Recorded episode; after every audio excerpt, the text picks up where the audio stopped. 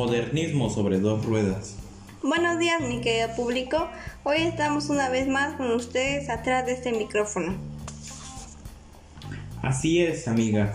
En esta linda mañana hablaremos acerca de cómo va avanzando tecnológicamente los carros a través de estas últimas décadas.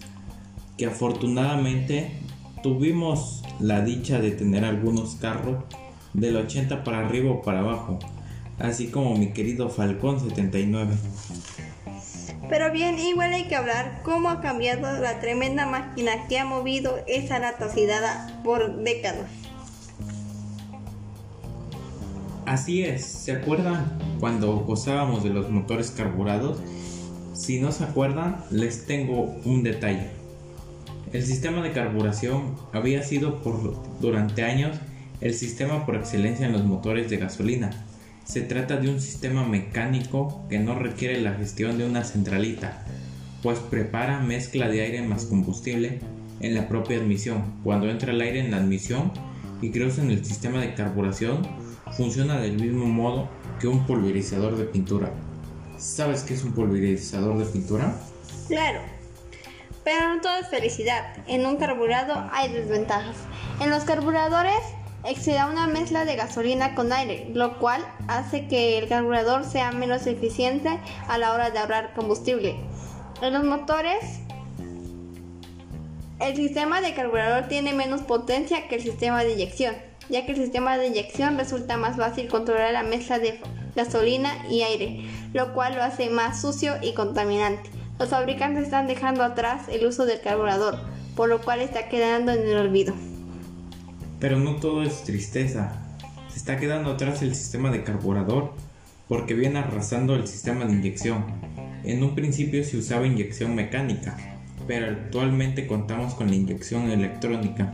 Es común incluso en motores en diésel, en los mismos motores.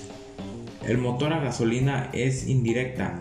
Si se pulveriza en el combustible o en el colector del múltiple de admisión, en vez de dentro de la cámara de combustión, o sea en el cilindro. Ahora te comento cuántos sistemas de inyección hay.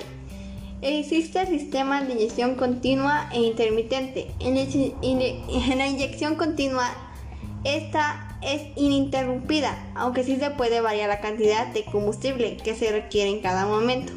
En la inyección intermitente, es capaz de controlar el suministro de combustibles que dan los inyectores.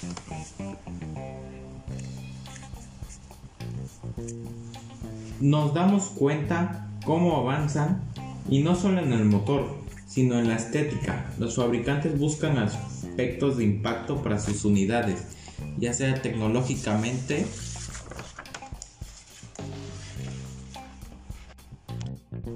Así es, pero hay personas Así es, pero hay personas que siento que a veces exageran en poner líneas y faros exageradamente grandes. Así es, pero toma en cuenta que cada día los hacen más desechables. De ser unas defensas de lámina impecables, brillosas y cromadas, pasaron a ser un plástico fácilmente rompible, con una estética muy mala, de ser negro con sensores por diversos lados. Pero en sí hay cosas que muy buenas. Hoy en día hay muchas ventajas para el medio ambiente. Bueno, eso que ni qué. Son algunas ventajas de la nueva tecnología que tenemos en los motores eléctricos.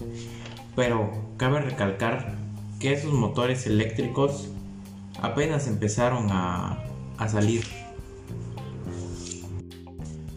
Algunas ventajas que me di a la tarea de investigar son la ausencia de emisión de gases, eso que ni qué, va a reducir al menos el 70% de gases contaminantes que hoy afectan a nuestro planeta en carros actuales. El funcionamiento extremadamente silencioso del motor, no sabe si está prendido o apagado. La posibilidad de recargarlo en cualquier toma de corriente, eso dependerá de tu garage. Motores con escobillas CC, que puede tomar campo bobinado con imanes permanentes. Los sistemas para vehículos eléctricos tienen la posibilidad de tener freno regenerativo start-stop, que permite aprovechar la energía que se pierde normalmente en los frenados actuales. Pero de todo lo bueno viene lo malo. Existe una mejor autonomía en un coche eléctrico, lo cual a la hora de adquirir uno lo vamos a ya que la autonomía media de un coche eléctrico es de unos 200 kilómetros por hora. Pero otra pregunta es, ¿dónde cargamos la batería? Ya que no existen muchos lugares de carga y hay que tener en cuenta que estos no utilizan gasolina. Además de que estos tienen un precio elevado, ya que ser un coche eléctrico y moderno pues tienen un alto costo. Y como son autos apenas diseñados y apenas son nuevos, existen pocos talleres especializados. Aunque no es frecuente que estos se estropeen, pueden hacerlo y es difícil encontrar un taller donde se especialicen. Bueno, amiga, creo que llegamos al final de esta emisión de su podcast, el preferido de todas. Pero les daré la tarea de decir, ¿ustedes con qué tecnología se quedarían? motor carburado, motor carburado, motor de inyección o un motor eléctrico. Yo la verdad me quedaría en el pasado. Claro que sí, amigo. Nos vemos hasta la próxima. Que tengan un excelente día.